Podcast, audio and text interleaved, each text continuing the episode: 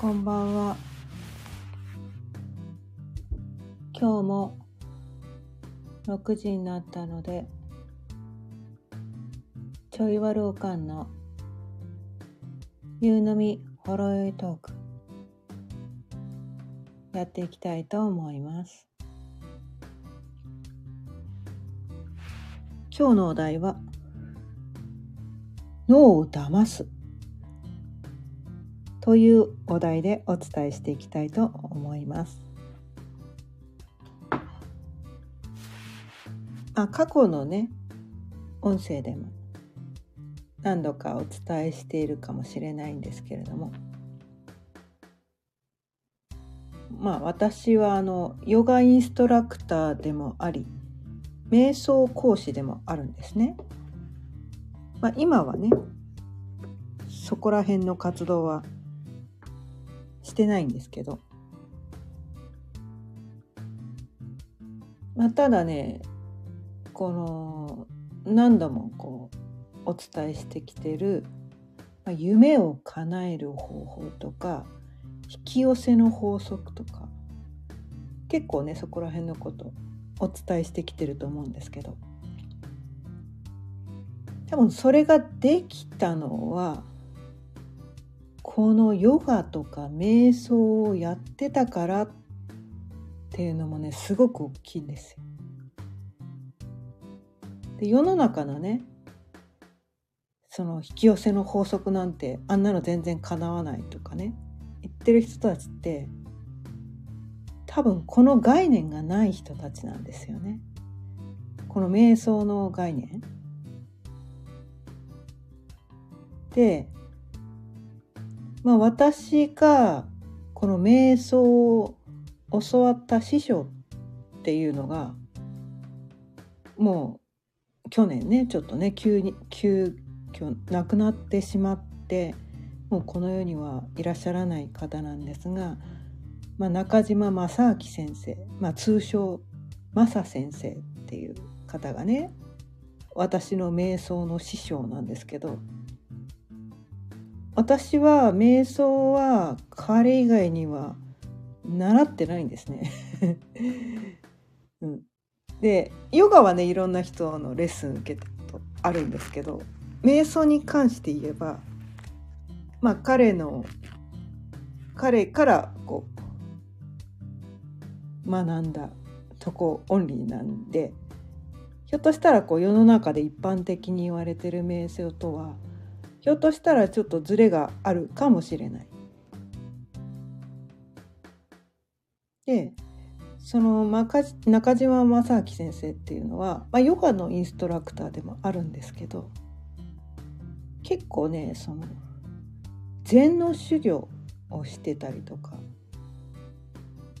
してる人で結構本格的な先生なんですね。ただ資格を取っただけでなんとなく瞑想を指導してるっていうそういう先生ではなくて、まあ、長年ヨガをやってきて、あ、いろいろねその禅の修行とかやってあとはなんかね数学とかあとは脳科学っていうんですか？なぜその瞑想が人間にとっていい影響を及ぼすのかっていうところを、まあ、数学とか脳科学とか、まあ、解剖学生物学いろんなこう学問を学んだ上で間違いなくどのどの方向から見ても瞑想は人類最高の能力開発ツールであるっていうことをねもうこう空で私が言えるぐらい。もうあの何も見なくても空で私が言えるくらい。何度も何度も何度も何度も Facebook トーカーとかでも言ってたしまあリアルなね教わる時にももう口癖のように言ってらっしゃったんですよね。なのでこうなんだろうまあ彼のエネルギーを受け取った教えも受け取ったんだけど理論も受け取ったんだけどどっちかっていうとエネルギーを受け取ったからだからなんかね私の中にすごくそれがこう染み込んでる体感としてね染み込んでるわけなんですよ。多分彼から瞑想を学んだ人はみんなそうなんじゃないかな。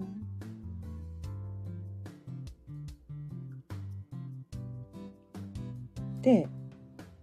まあ今日のお題で言うところの脳を騙すっていうお話にね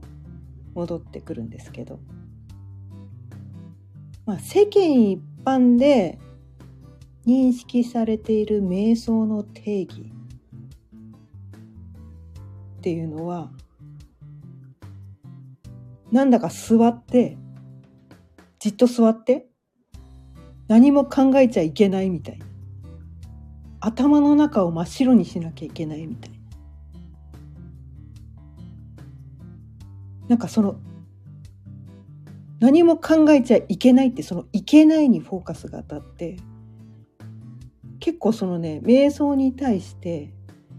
苦手意識持ってる人結構多いと思うんですよね。いや瞑想してもいろいろ考えちゃうから私瞑想苦手なんですよってその声を何度聞いたことか。このマサ先生から瞑想を教わってない人はほぼほぼ8割方その同じことを口から出てきますよね。いや瞑想できないんですよ私。瞑想苦手なんです。いやついいろいろ考えちゃっていや当たり前ですそれみたいな人間は1日6万回いろんなことを思考してるらしいです。1日6万回ですよ。6万回も思考してるんだから1秒たりとも思考していない時はないわけですよ。それは息をするかのごとく当たり前にやってることなんですね。だから息止めてくださいっていうのが苦しいように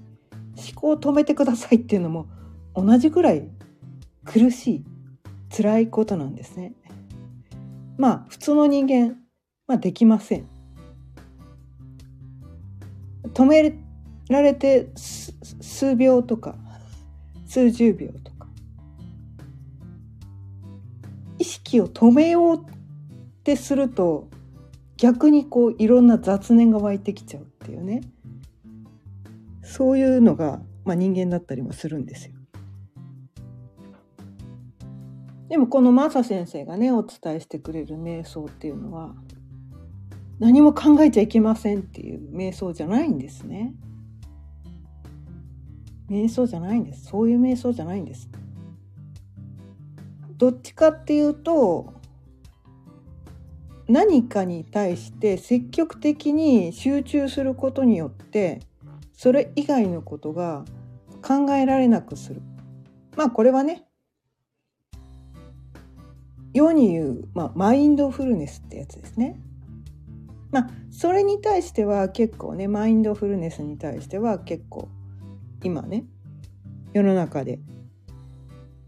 こう広まってきたので何かに没頭してる状態何かに集中してる状態何かに我を忘れて夢中になってる状態、まあ、それがマインドフルネスっていう状態ですね。だから結構瞑想苦手ですとか言ってる人の中でも何かに没頭してる時って、まあ、それって瞑想状態なんですよね。それも瞑想状態なんですよ。で世間一般で言われてる瞑想っていうのはここのマインドフルネス止まりここで止まってることが多いんですね。まあこれもこれですごくいいんですよ。頭の中で余計なことを考えすぎてる人がある一定の物事とかある一定のことに対して集中することによって、まあ、余計なことを考えなくなるから、まあ、脳の中のねいろんな部位が活動してたのがちょっと静かになる。頭の中ごっちゃごちゃだったのがちょっと静かになる。っていうことでそれはそれでとっても大事なことなんですね。ただこのね私が教わった瞑想法っていうのはそれで終わらないそれで終わらないんですね。ここまではまああの仏教の世界でいうと兼業と密教っていうのがあってねまあ兼業瞑想みたいな考えを頭の中のうるさい声を一度静かにしてクリアにする。でもクリアにしただけでまあそれでね結構いろんなこう問題が解決してきたりもするんだけど人生変わっていくかどうかっていうと問題は解決するけど、まあ、平穏な日常が訪れる。そこで止まっちゃう。でも私が教わった瞑想っていうのはそこから一歩前に進む。夢を叶える。ビジョンを叶える。ゴールを達成する。なんかそういう瞑想法を教わったんですね。まあこれは一応こう R マークっていうんですかね。商標登録っていうのがされてて、まあ、ゴール瞑想っていうのがあるんですけど、まあ、ゴール瞑想ってちょっとなんかこう目標達成みたいなちょっとなんか男性性強みのゴリゴリな感じがするので私はあんまり気に入ってなくて。まあ私はビジョン瞑想って言いたいかなって気はしてるんですけどね。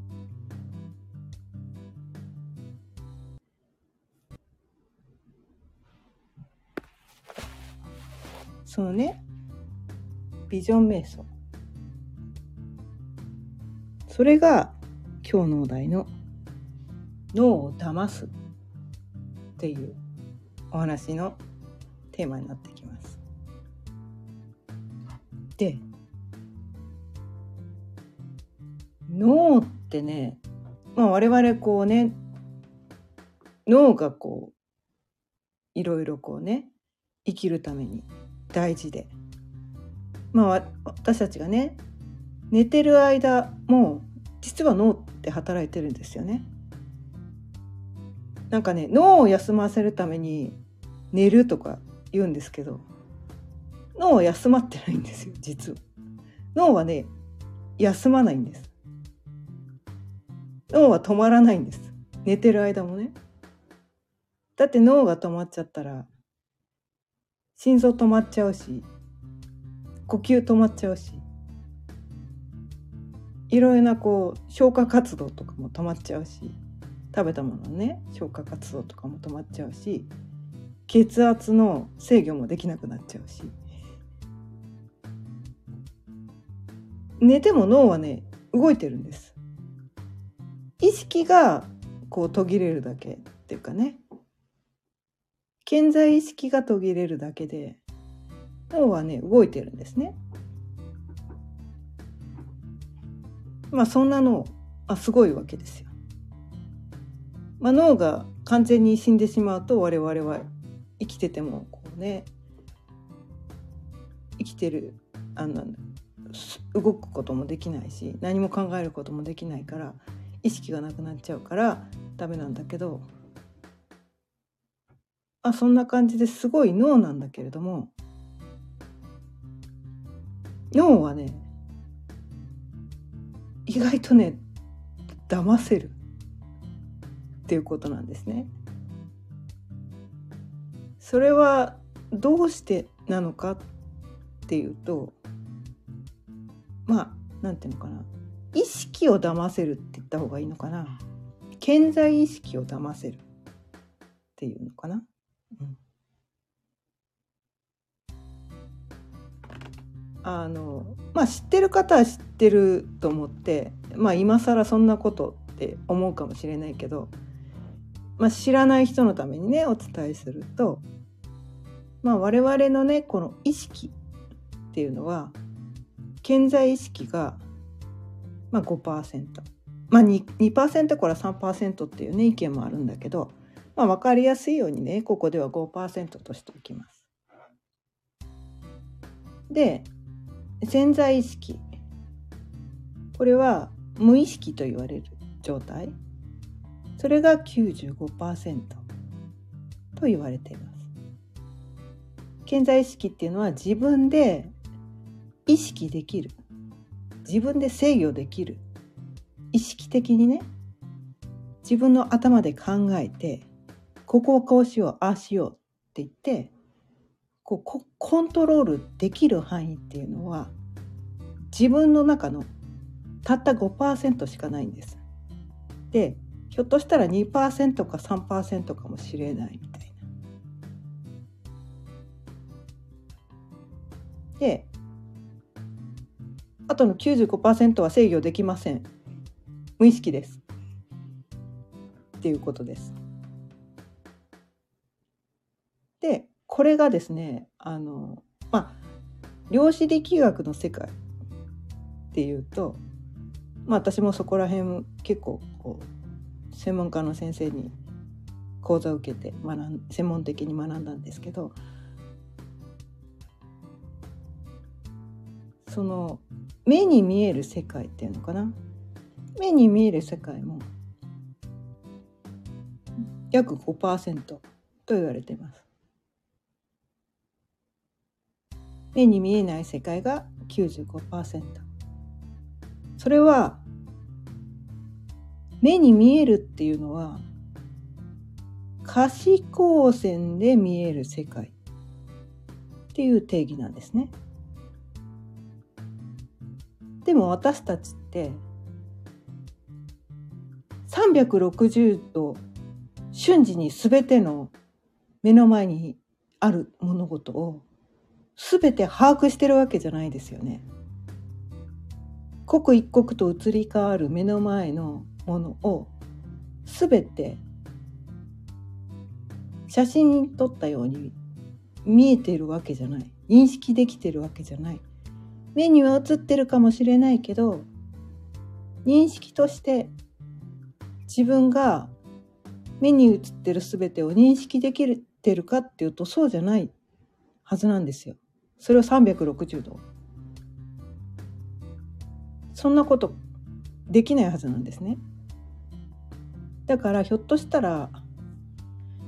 まあ5%がね目に見える世界ってお伝えしましたけど1%も自分は認識できてないかもしれない。この世の中のね。だって顕微鏡で見なきゃ見えない世界って分かんないじゃないですか。で目が悪い人だったらもっと見えてない。で動体視力が悪い人だったら動いてるものって認識すらしてないかもしれないよねみたいな。見えてない。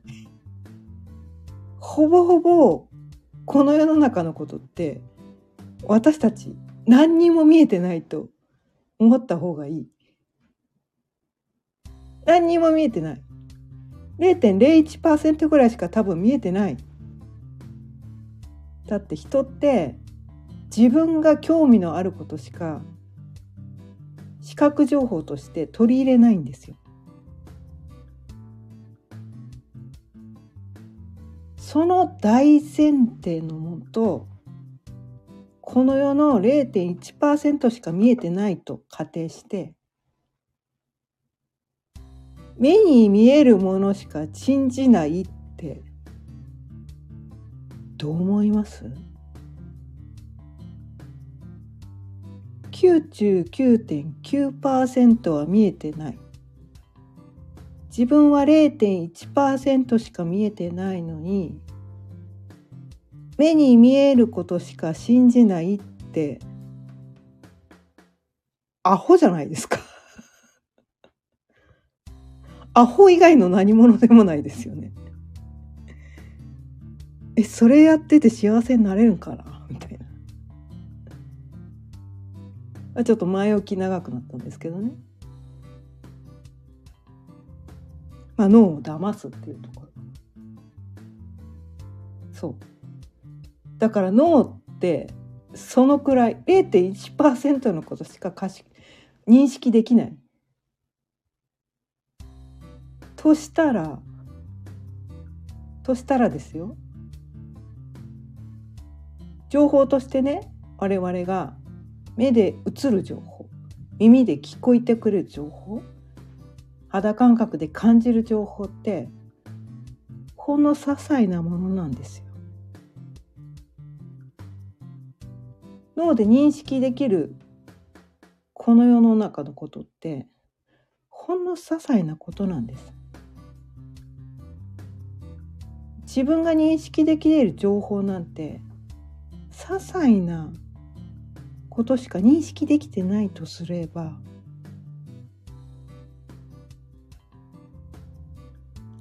そのくらいの情報しかもし自分が得られていないんだとすればその情報にしがみつかなくてもいいよねって思いませんか？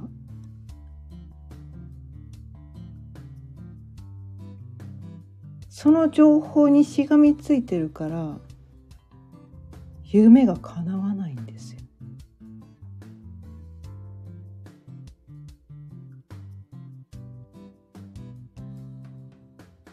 脳ってねでもだからねその情報って言いましたたったちょっとの情報たったちょとちょっとの情報ででも世の中には5万と情報があるわけですよね。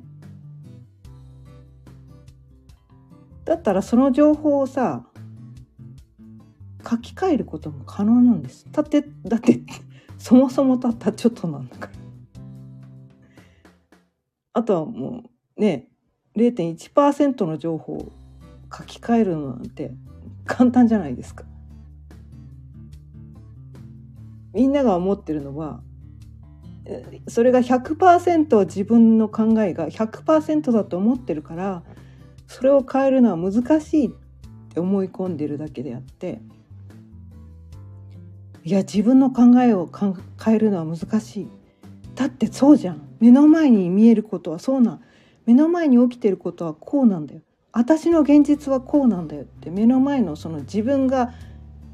認識できている状況0.1%の状況そこが全てだそれが100%だと思ってそんなの変えられるわけないじゃんってそこにしがみついてるから現状が変わらない。でも0.1%だって分かったらなんか変えられる気がしてきません？99.9%は変えられるんだよねみたいな変えられないと思い込んでる0.1%にしがみつくことなくないですかみたいな。でその0.1%が100%だと思い込んでるから脳情報を書き換えられない。でもあ0.1%なんだって仮に脳に認識させられたらもうこれはね洗脳に近いです。でもね今が幸せなら別にこの洗脳必要ないんですよ。この洗脳は必要ないんですね。一切必要ない。でももし現状が幸せでないなら今の現状を変えたいのなら自分で自分を洗脳して自分で自分の脳を書き換えて自分の脳を騙して自分の脳にある情報を書き換えて自分が意識できるこの世の中の物事はたった0.1%であると。それは情報にしか過ぎない。自分が目で見えてるかもしれない。耳で聞いてるかもしれない。肌で感じてるかもしれない。でもそれが100%正しいという証拠はどこにもないんですね。人はそれぞれ自分が見たいものしか見てないんです。自分が認識したいことしか聞いて見てない。自分が聞きたいことしか聞いてない。自分が感じたいことしか感じてない。この世の0.1%しか認識してない。そもそも可視光線でたったこの世の5%しか見えない。でも360度この世に自分の身の回りのことを全部自分が認識してるわけではない。ということは1%にも満ちていないことしか自分は認識してない。でそれが目で見えてない後ろ側の世界ではひょっとしたら見えてないし何が起こってるかわからないわけじゃないですか。何が起こってるかわからないのに分かってると思い込んでなんかそのね目の自分の0.1%しか見えないその世界にとらわれて苦しむ必要もうないよねってそこをすごい伝えてたいですね。で、まあ、最後になっちゃうんですけど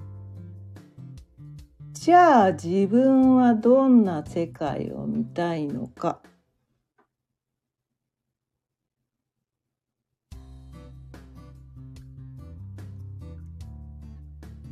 それは自由に作ってください。脳の中ってね自由なんですよ。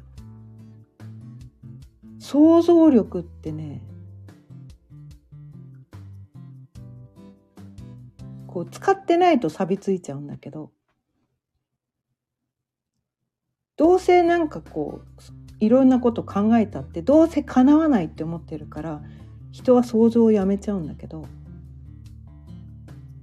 いや0.1%しか現状でしかないんだったら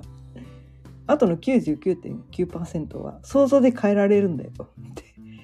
もしそういうふうに自分で自分の脳を洗脳できるんだとしたらそっちの方が幸せじゃないですかっていう話なんですね。まあこれはもう個人の自由です。強制はできません。もう自分が認識できることが100%全てだと思い込みたい人はもうその人の考えを変えることは多分できないでしょう。まあそれは個人の自由なので私がそれにとやかく言えません。ただ現状を変えたいなら現状を変えたいなら自分で自分の脳は騙せるんです。自分が何を本当に望むのかどういう人生を望むのかどうなりたいのか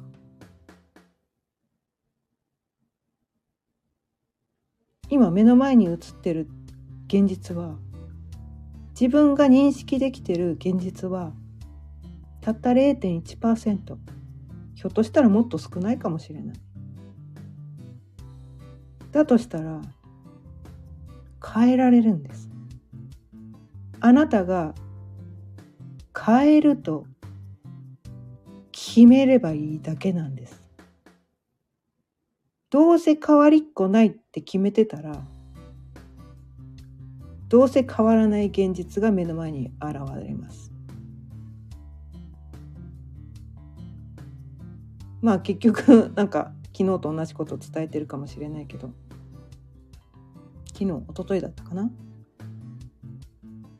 うん。自分がこうね思ってること。自分が思い込んでる現実しか引き寄せないんです人っていうのは。で自分が腹の底から自分はこうなるこうなるああの漫画の「ワンピースのねルフィがね俺は海賊王になるみたいなそこにフォーカス彼はしてるわけですよ。でその他の余計なことを一切考えてないわけなんですね。ある意味だから脳を騙してるんですよね。だってまあ最初からずっとね見ている人は分かるかもしれないけれどもいやなどどこにお前が海賊王になれる根拠があるねんみたいないやそんな無理っしょみたいなそんな現状しかないわけですよ。でも思い込みが現実を作るんですよね。思い込みが現実を作るんです。思い込んでて痛いやつになればいいだけなんです。でまあもうね30分過ぎちゃったんですけどまあ今日のねマヤ暦の紋章っていうのがまあ、赤い月っていう13日間の中のね今日7日目なんですけど赤い月っていうのは新しい流れ浄化清める。水の力。というキーワード。でそれと同時に青い和紙っていうそういう紋章の日でもあるんですね。で青いわしのキーワードは見通す力。ビジョン。戦略的な目。クールな知性。そして13日の中の今日は7日目。7日目は起承転結の2サイクル目の起承天の天の日。でこの7日目のキーワード思い込み。ゴールを意識して情報を集める。プラスの思い込み。そう。このねビジョン戦略的な目クールな知性脳科学。科学の目で自分の夢を達成するためにプラスの思い込みを持ってゴールを意識して情報を集める。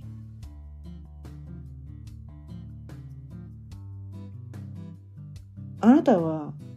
自分の